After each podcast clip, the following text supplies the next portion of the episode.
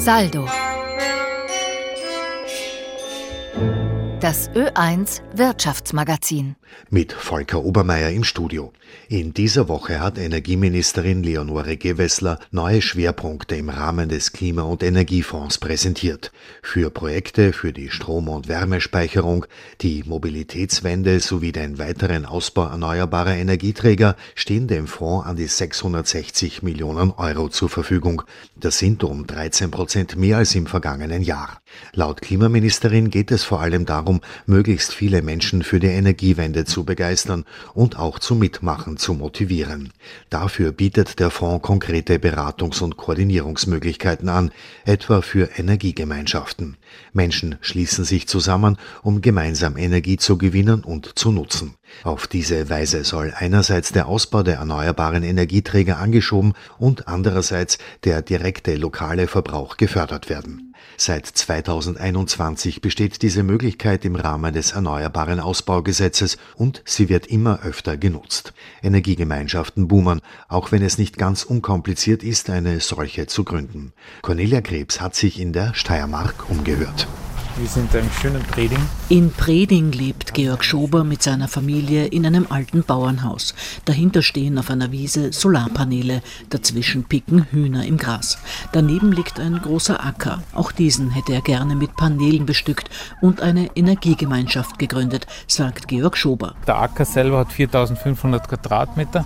Davon hätten wir einen Streifen von 500 Quadratmeter gebraucht, um 10 Haushalte, also Einfamilienhaushalte vorwiegend, tagsüber mit Sonnenstrom zu versorgen. Also war ja eigentlich eine coole Idee gewesen, weil wir hätten den Platz gehabt, wir hätten gebaut und hätten dann quasi übers Stromnetz den Strom verteilt. Doch aus der coolen Idee wurde nichts. Stattdessen nutzte die vorhandene PV-Anlage selbst. Das Projekt war eigentlich schon so weit im Laufen und im Gehen, bis dann Energienetze Steiermark gekommen sind und gesagt haben, ja, du kannst schon bauen, aber die Erdleitung, die da vorne quasi bei uns auf unseren Grund raufkommt, ist zu schwach und wir müssten bis zum Trafo, also das ist vorne bei der Bahnübersetzung, ein neues Kabel legen. Und diesen Netzausbau müssen wir zahlen. Das wäre wie lang gewesen? Das sind 600 Laufmeter und hätte kostet 80.000 Euro nur das Kabel. Das Kabel hätte somit mehr gekostet als die ganze PV-Anlage inklusive Speicher. Diese Kosten wären nicht zu stemmen gewesen, so Schober, und einsehen würde es auch nicht. Der Nächste, der dann herkommt und sagt, okay, ich schließe meine nächste PV-Anlage an, der hat dann das Klick, weil der hat ja dann das stärkere Kabel und kann sich dann anschließen dazu. Ne? Das Kabel ist ja nicht so, dass das dann exklusiv mir gehört, sondern es geht ja in das allgemein Gut oder wie man das da immer nennt, über. Und jeder andere kann das dann trotzdem ja nutzen, weil ich bin ja kein Kabelexperte, ich kann weder die Wartung machen fürs Kabel noch gar nichts, sondern das macht dann eh Energienetze Steiermark. Aber gezahlt hätte ich es. Der Netzausbau wird in allen Regionen der Steiermark stark forciert und vorangetrieben und natürlich wird hier auch äh, die Region rund um Preding ganz massiv hochgerüstet. Urs Harnik, Konzernsprecher der Energie Steiermark. Einzelne hier zu bevorteilen, das ist natürlich im Sinne der Gemeinschaft und aller beteiligten Kunden nicht möglich. Da müssen wir um Verständnis bitten, aber selbstverständlich werden die Trafos und die Leitungen in allen Regionen der Steiermark verstärkt. Das ist ja unsere Aufgabe, unser Ziel. Der Boom der Erneuerbaren, vor allem der massive Zuwachs an PV-Anlagen, sei die große Herausforderung für die Netzbetreiber, so Harnik.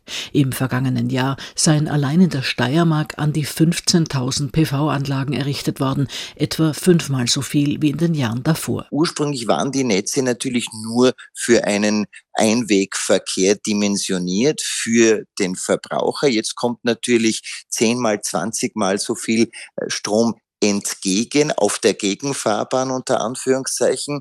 Äh, das muss gemanagt werden und das bedeutet natürlich eine massive Verstärkung der Netze in allen Regionen des Landes, ist eine zentrale Herausforderung. Und wenn man sich den Boom bei der Photovoltaik ansieht, dann äh, erkennt man, äh, dass das natürlich eine der größten Aufgaben überhaupt ist. Und was hält er grundsätzlich von Energiegemeinschaften? Wir als Energie Steiermark haben einen sehr positiven Zugang zu Energiegemeinschaften, weil sie eines schaffen, nämlich regional gewonnene erneuerbare Energie untereinander auszutauschen und damit auch ein neues Verständnis für den Verbrauch von erneuerbarer Energie äh, zu kreieren. Und das ist, glaube ich, die Grundvoraussetzung dafür, mit Energie sparsam und effizient umzugehen. Bevor eine Energiegemeinschaft starten kann, gäbe es aber einiges zu bedenken, so Harnik. Zuerst muss man einmal eine Gemeinschaft bilden und diese Gemeinschaft muss sich auch sozusagen zu einer Betreibergesellschaft Gesellschaft formen. Das kann ein Verein sein, eine Personengesellschaft. Äh, es muss ein äh, Rechtskörper sein, der dann sozusagen die weiteren Aktivitäten koordiniert. Um die Nutzung erneuerbarer Energien attraktiver zu machen und so dem Klimawandel entgegenzusteuern, gibt es seit 2021 im Rahmen des Erneuerbaren Ausbaugesetzes die Möglichkeit, in Energiegemeinschaften Energie aus vor allem erneuerbaren Quellen zu erzeugen, verbrauchen, speichern und zu verkaufen. Idealerweise besteht eine Energiegemeinschaft aus Teilnehmern, deren Verbrauchsmengen einander gut ergänzen. Dies ermöglicht etwa, dass der gesamte produzierte Strom gleich von den Teilnehmern innerhalb der Gemeinschaft verbraucht wird. In Österreich gibt es drei Arten von Energiegemeinschaften, erläutert Eva Dvorak von der österreichischen Koordinationsstelle für Energiegemeinschaften, eine Einrichtung des Klima- und Energiefonds. Diese berät Interessierte kostenfrei. Wir haben zum einen die gemeinschaftlichen Erzeugungsanlagen, die gibt es schon seit 2017. Das heißt, auf einem Mehrparteienhaus äh, verteilen wir den Strom innerhalb des Hauses. Darüber hinaus gibt es dann die erneuerbaren Energiegemeinschaften. Da unterscheiden wir lokale und regionale erneuerbare Energiegemeinschaften. Lokal heißt, alle bis zum Trafo können sich zusammenschließen.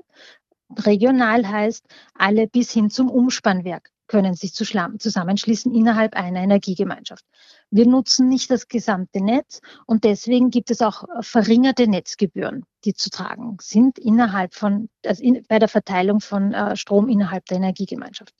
Darüber stehen dann die Bürgerenergiegemeinschaften, das heißt bundesweit ohne äh, lokale Einschränkung kann man innerhalb der Energiegemeinschaft Strom verteilen. Wir nutzen das ganze Netz und zahlen auch dementsprechend ganz normal die Netzgebühren. Der Vorteil von Energiegemeinschaften sei, dass man den Strompreis selbst festsetzen kann. Die Mitglieder der Energiegemeinschaft können sich untereinander zivilrechtlich auf einen Strompreis einigen unter Zugrundelegung eines internen Aufteilungsschlüssels und Abrechnungsmechanismus. Innerhalb einer Energiegemeinschaft könne man so eine gewisse Preisstabilität herbeiführen, was in Zeiten schwankender Strompreise ein großer Vorteil sei. Energiegemeinschaften boomen. In den vergangenen zwei Jahren habe sich sehr viel getan, so Dvorak. Also die Dynamik ist sehr groß. Wir sehen, dass sich äh, mittlerweile schon über 1000 erneuerbare Energiegemeinschaften gegründet haben. Bürgerenergiegemeinschaften sind jetzt in vollem Umfang seit Oktober des letzten Jahres möglich und da haben jetzt schon 140 Bürgerenergiegemeinschaften und es werden täglich mehr. Wenn ich Menschen beteilige an Anlagen, dann ist auch die Akzeptanz wesentlich höher und wenn wir die Ziele erreichen wollen, die wir uns vorgenommen haben bis 2030 und bis 2040 dann die gesamte Klimaneutralität, dann sind das große Anlagen, die wir auch sehen werden. Und je schneller wir die Menschen da mitnehmen und die Akzeptanz erhöhen in diese Anlagen, umso äh, schneller können wir auch die Projekte entsprechend umsetzen. Und mittlerweile habe sich das Modell Energiegemeinschaft gut etabliert. Die ersten hatten natürlich schon einiges an Pionierarbeit zu leisten, aber jetzt äh, läuft das seit zwei Jahren und jetzt sehen wir doch, dass wir hier in einen, in einen, gewissen Prozess kommen, der auch schon sehr gut eingespielt ist. Von den ersten Überlegungen bis hin zum laufenden Betrieb einer Energiegemeinschaft ist allerdings vieles zu entscheiden und in die Wege zu leiten. Neben der richtigen Zusammensetzung und passenden Organisationswahl ist der kooperative Austausch mit dem Netzbetreiber ein wesentliches Erfolgskriterium. Außerdem müssen einige Formalitäten beachtet und eingehalten werden. Alle Teilnehmenden brauchen zudem einen Smart Meter, also ein eingebautes intelligentes Messgerät. Die Messung und Speicherung von Viertelstundenwerten sind die Voraussetzung, um innerhalb der Energiegemeinschaft die Abrechnung durchführen zu können.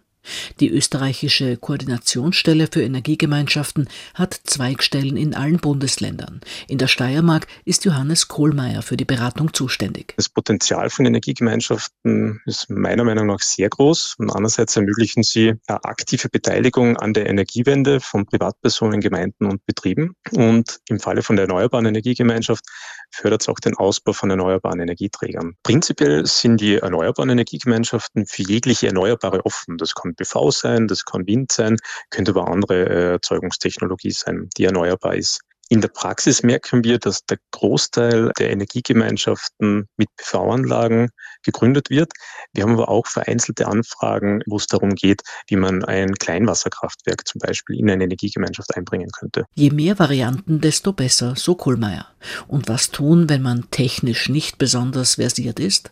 Da gäbe es Dienstleister, die helfen können. Es kann eben schon auch sinnvoll sein, dass man einen Dienstleister mit ans Bord holt. Vielleicht nicht, wenn es ganz eine kleine Energiegemeinschaft im privaten Umfeld ist, weil da wird der Dienstleister wahrscheinlich zu teuer sein. Aber vor allem, wenn man das Beispiel Gemeinden hernimmt, äh, die eine Energiegemeinschaft entweder selbst gründen möchten oder das unterstützen möchten in ihrem Gemeindegebiet, da kann es durchaus sinnvoll sein. Ja, guten Morgen, grüße Sie.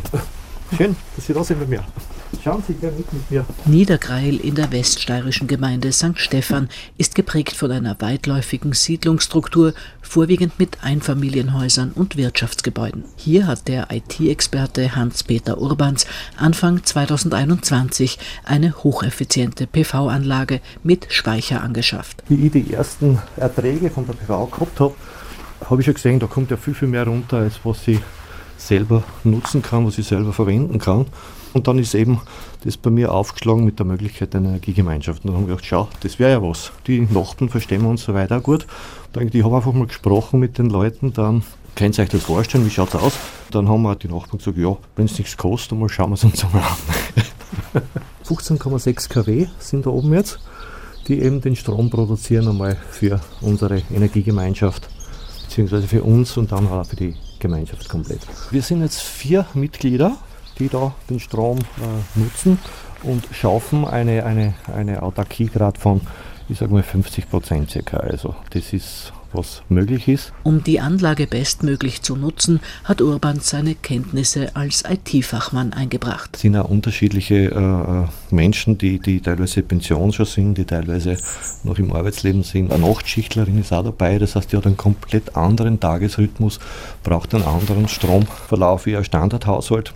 Und dann habe ich mir das einmal grafisch dargestellt, wie wann, wo Strom gebraucht wird. Und steuert seither den Speicher gezielt an, um maßgeschneidert Strom zur Verfügung stellen zu können. Das ist jetzt einmal der erste Innenbereich, wo man also die zwei Wechselrichter und Batterie. Batterie habe ich da jetzt 19,8 Kilowattstunden.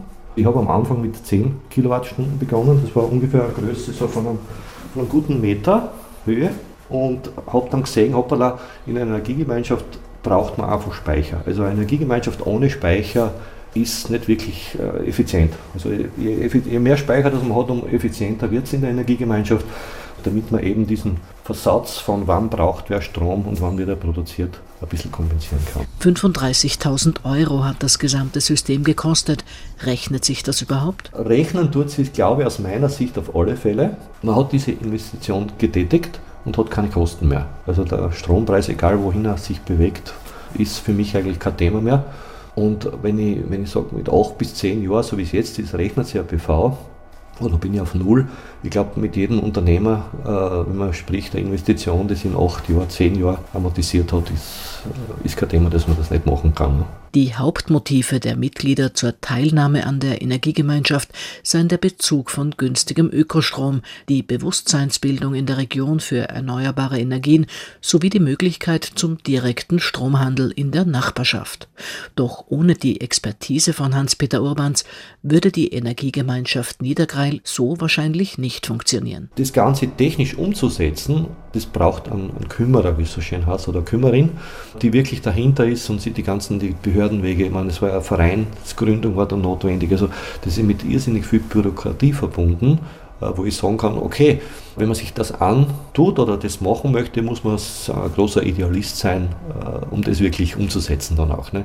Und Sie sind der Kümmerer? Ja, ja einer ist einer, einer, von, einer von einigen. Nicht? Und er will sich weiter kümmern. Das Ziel ist, in Zukunft weitere Haushalte in die Energiegemeinschaft aufzunehmen.